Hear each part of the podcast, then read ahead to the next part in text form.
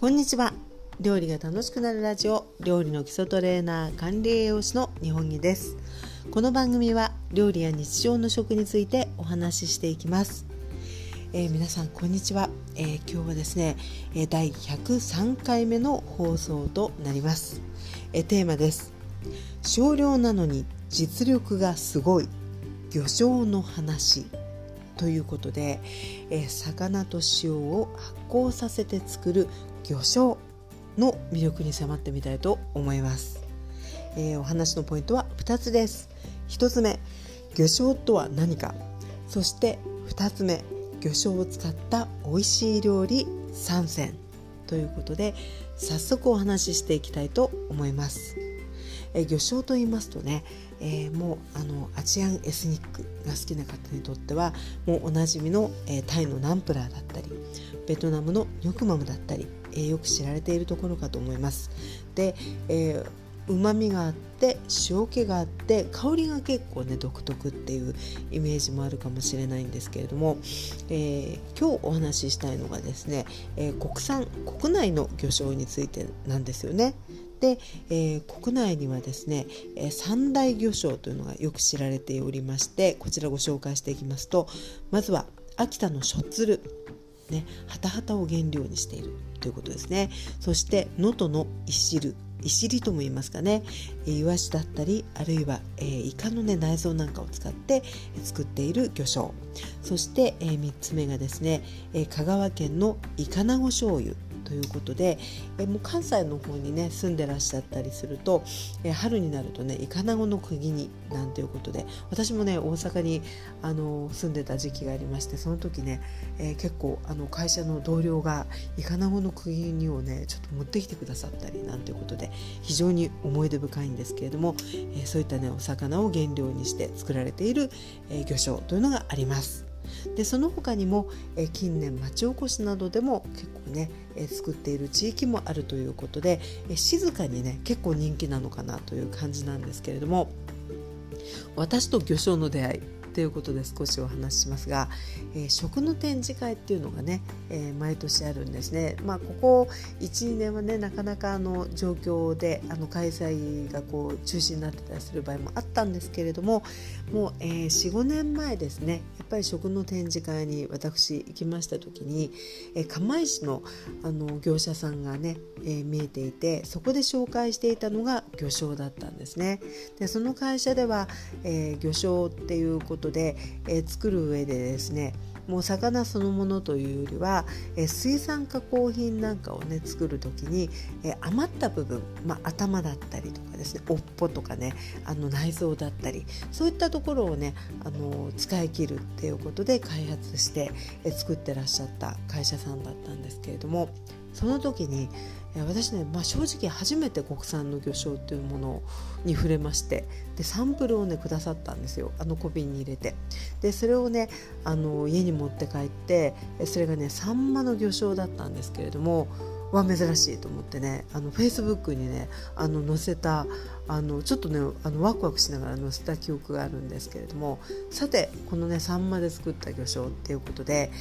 やっぱりねイメージ的には、まあ、サンマとかねそういったこう背中の青い魚っていうとなんとなくこう癖の強そうな匂いがしそうだなっていう感じがあったんですけれども、まあ、蓋を開けてみましたまず。そして、えー、匂いをね嗅いでみるとやっぱりね、あのー、そんなにこう強い癖っていうのはないんですねで魚っぽい匂いもねそこの会社さんのはあのあまりしない感じだったんですよでおやおやと思ってじゃあこれはね一体どういう風に使ってったら美味しいんだろうなっていうことでね結構いろいろ試してみたりしたんですよね。でそこから、えー、そのサンマのね魚醤に出会いそこからですねまたご縁があって、えー、鮭のあの魚醤だったりとかですねあとは、えーイワシイワシのね魚醤なんかもちょっと試す機会があって今もね家にあるのがねイワシのこれイワシかなイワシの魚醤なんですけど実はねこのサンマ鮭イワシっていうのがこれはね作り方工程とかその会社さんのね作り方にもよるとは思うんですけれどもどれもね正直言ってねあのその魚らしい癖っていうのはなくてですね割とねこの3種類ってあの違いがわからないんですか？あの香りの面では特に。なのであの非常にですね魚のこう匂いがあまりしなくてあの万能な感じですね本当にあの炒めたりとか煮たりとかいろんな料理に使えそうっていう感じであ魚醤ってこういうものなのかなと思ったんですけどただあの最初にお話に出てきました本当にアジアの調味料でねナンプラーなんかはあの独特の香りがしますしまたあの地域によってはねやっぱりその原材料のあの香りがこう残っているそれがねあのいい意味であの味になってるという場合もあると思うのでえ全部が全部あの癖のないというか、まあ、そういう特徴の香りがないというわけではないんですけれども、え、私がねあのこうやってちょっとご縁をいただきました魚醤っていうのは。本当にあの香りの癖というのはなくてで魚臭さもないんですね。それで、えー、基本的にはうまみが濃くて塩気が強いっていうことなんですよね。ではこの、えー、魚醤を使っていろいろ試した結果、あのー、こんなものが美味しかったっていうのをここからはご紹介していきたいと思います。もう先ほどご紹介した、えー、三大魚醤のエリアの方あるいはあの町でね魚醤を作っているあるいはもうそういったこう調味料に触れる機会のある方にとってはあのいろんなバリエーションをねお持ちだと思うんですね。でまたあのネット通販なんかでもちょっと調べてみてもやっぱりその使い方の案内でね結構万能炒め物によし鍋物によしスープによしっていうようなことでいろいろ書かれてるんで本当にねあの塩気とうまみっていう特徴を生かしていろいろできそうなんですよね。ですが、えー、戻りますとその中でも、え、私がね特にあこれはって思ったものをね3つご紹介してまいりたいと思います。それでは行きましょう。まず1つ目です。1つ目はですねチャーハン焼き飯でございます。これがもうあの未だにですね本当に一番よく作る料理でございまして、えー、なんといっても本当にねあの旨味の素がもうこの魚醤だけで成り立っているっていう感じがします。よくあのチャーハンの美味しくっていうことでねあのメーカーさんからあのチャーハン向けの調味料って売ってたりとかあるいは、えー、ガラスープの素を入れるレシピがあったりあるいはそのガラスープの素もちょっとこう練りチューブのね練り調味料のような感じで、えー、チャーハン焼き飯に使うと美味しいですよなんていうものもある中で、えー、魚醤はね本当に何ていうのかなあの魚醤だけで味が基本的にはできちゃう感じなんですね。で私があのそういった焼き飯を作る場合っていうのは、えー、どんなものを入れてどんな風に作るかっていうのをざっとご紹介しますと必ず入れてますのが玉ねぎでございます。まあね、焼き飯に玉ねぎ、まあ、チキンライスだったらわかるけどっていうところがあるかもしれないんですけれども、えー、玉ねぎをね炒めた甘さに魚醤がね個人的にはとってもよく合うと思っているんですね。なので、まあ、フライパンでまずねみじん切りにしました。玉ねぎを油で炒めまして。で、あのー、まあ、結構ね、えー、本当に透き通るぐらいの感じに炒めたところで、えー、その他の具材、まあ、その日に入れたいものですね。で、え私はね本当にあのチャーハンという感じのあのお米中心の、えー焼き飯というよりはね結構こう具をたくさん野菜を特にねたくさん入れて作る焼き飯だったりするので、えー、結構ねキャベツ入れたりえのきだけ入れたりあるいはまあピーマン刻んで入れたりということで結構あのお米の割合に対してね野菜たっぷり派なんですけれども、えー、玉ねぎをまず炒めてもう透き通るぐらいになったところでそういったねあの野菜だったりあるいはハムソーセージだったりっていうものを入れましてしっとりしてきた。そしたらそこにあったかいご飯を入れましてねで炒めるんですけれどもそこで、えー、魚醤をね加えていくんですね。で、えー、やっぱりその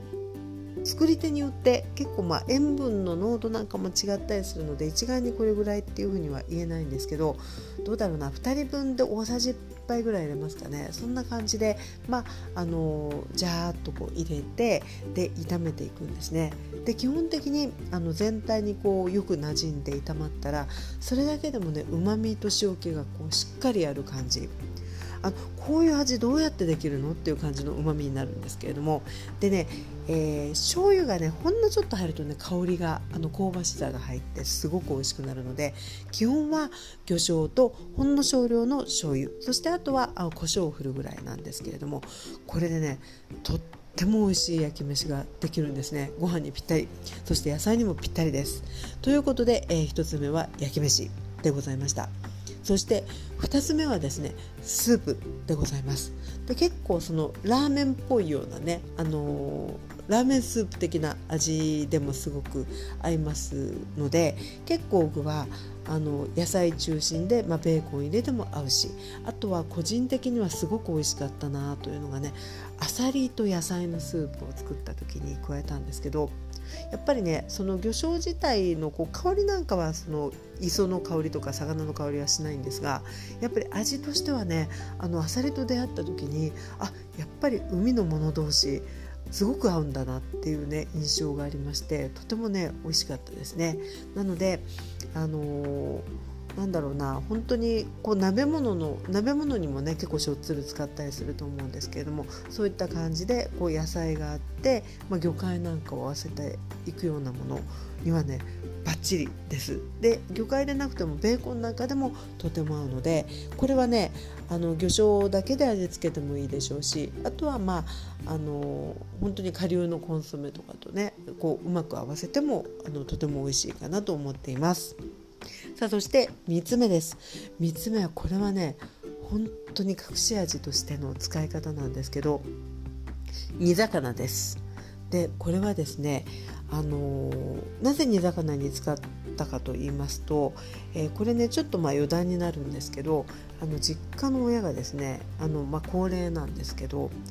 とてもね食が細くなってしまって、まあ、今も細いんですけど落ち着いてるんですが一時期ね以前に比べてすごくあの食が落ちちゃったな食が細くなっちゃったなってちょっと心配だった時期があったんですよね。でその時にあの何かね食べたいものないって聞いてそしたらあうまい煮魚が食べたいできれば金目鯛の煮たやつが食べたいっていうふうに言われたんですよね。でまああの作って送るっていうこともねあのできなくはなかったんですけどここは一つ一度あのお取り寄せでねあの評判の良さそうな美味しい煮魚を送ってみようと思いましてえーまあ、そういったこうネットショップを探しましたところ、えーとね、稲取の方に伊豆の、ね、稲取の方であの調べていったらねすごくこう評価の星の数の多いあの煮魚を扱ってるショップがあってで金目鯛なんですよねで金目鯛煮付けで調べてってであの丸一尾を煮てそれがこう煮汁ごと冷凍になって送ってもらえるっていうものだったんですけど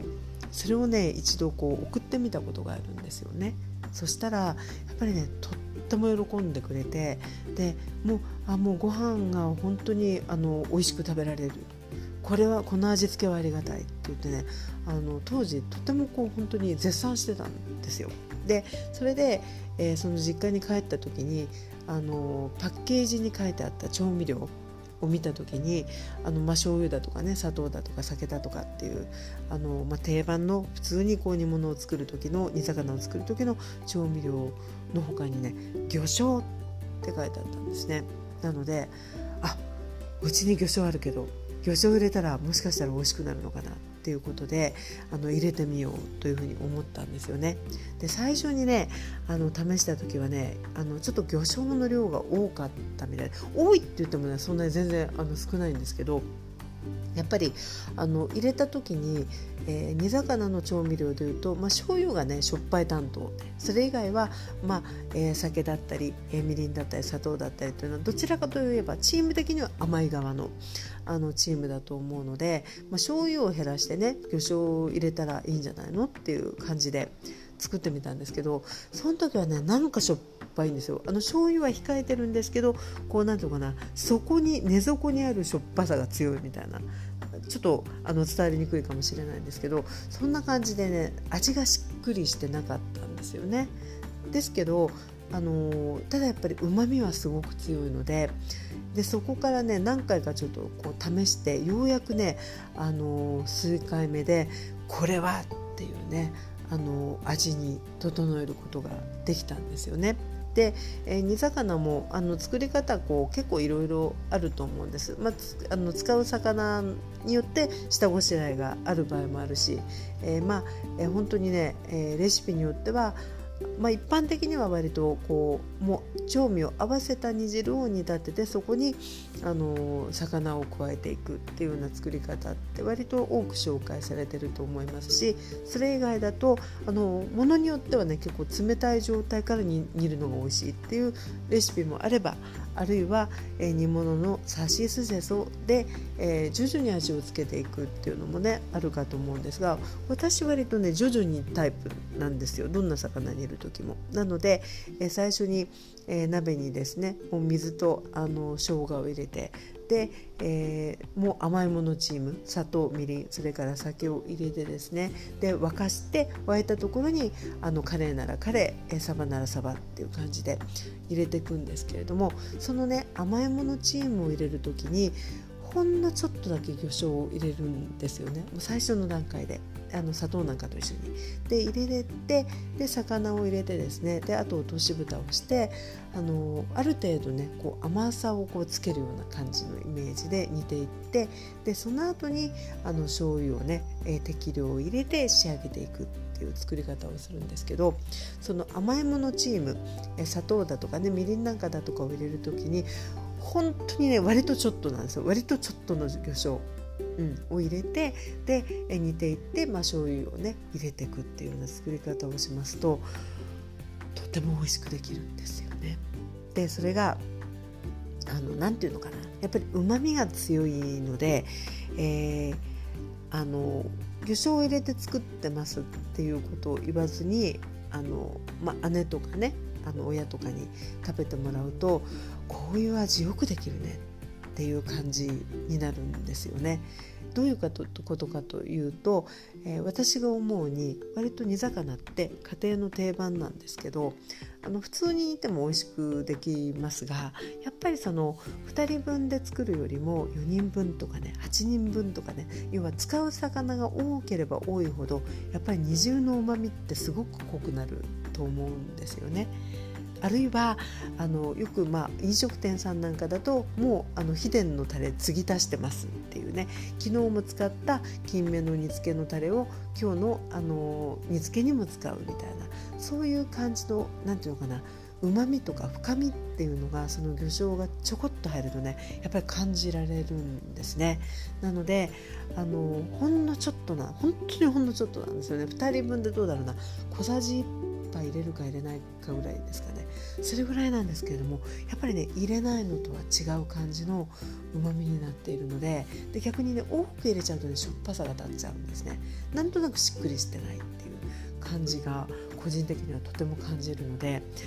あの大事に使いながら少量なんですけど美味しいね煮魚を作るのに欠かせないアイテムに今なっております。ということでえ今日はですね魚醤のあの魅力についてお話をさせていただきましたもうね、え魚醤をよく使う文化圏の方々からするともっとね美味しい方法あるよっていう方もねいらっしゃるかもしれないんですけどもね結構私はね出会った時から新鮮で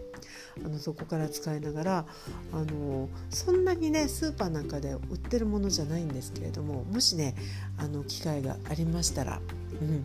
あのまあ、物産館とかですね、えー、あとは、まあ、あの旅行なんかちょっと今行きづらいですけどねあのその巨匠がこう多く使われる地域のお土産にしたりとかですねあとはネットで買ったりとかねもし機会があれば、えーまあ、ご飯にぴったりということで焼き飯なんかがまずはおすすめでございます。それで、えーと今私がね使ってってる魚醤というのは本当に先ほども申しましたようにさほど魚のこう癖っていうのはないんですけどやっぱりその地域のものによってはねそのもともとの材料のこう魚の風味を生かしてるところもあると思うのでその辺はねあのぜひちょっとこう味と相談しながら、ね、お試しいただければなというふうに思っております。ということで本日はここまででございます。えこの番組「え料理が楽しくなるラジオはですね日常の食や料理についてお話ししておりますあそれとね先日あのたまたま私ね、あのー、見ましたらね、あのー、アップルのポッドキャストで聞いてくださってる方で、あのー、コメントをね書いてくださってる方がいらっしゃって番組の感想を、ね、あのとても嬉しかったですね。ありがとうございます。であの結構この放送ってあの Spotify とかですねアップルポッドキャストとかあの何何箇所かからこう配信されてるので、えー、いろいろなんですけれどもね、えー、アップルの方でねあの感想が下の方にこう書けるようになってると思うので、えー、もしねあの気が向いたらよかったら書いていただけたら私とても嬉しく思っております。時々ね見に行かせていただくような感じに、え、したいと思いますのでよかったら、えー、お書きください。ということで、えー、本日もお聴きいただきありがとうございました。それではまたお耳にかかりましょう。お相手は料理の基礎トレーナーな管理栄養士の日本木でございました。書いてくださった方ありがとうございます。それではまたお耳にかかりましょう。失礼いたします。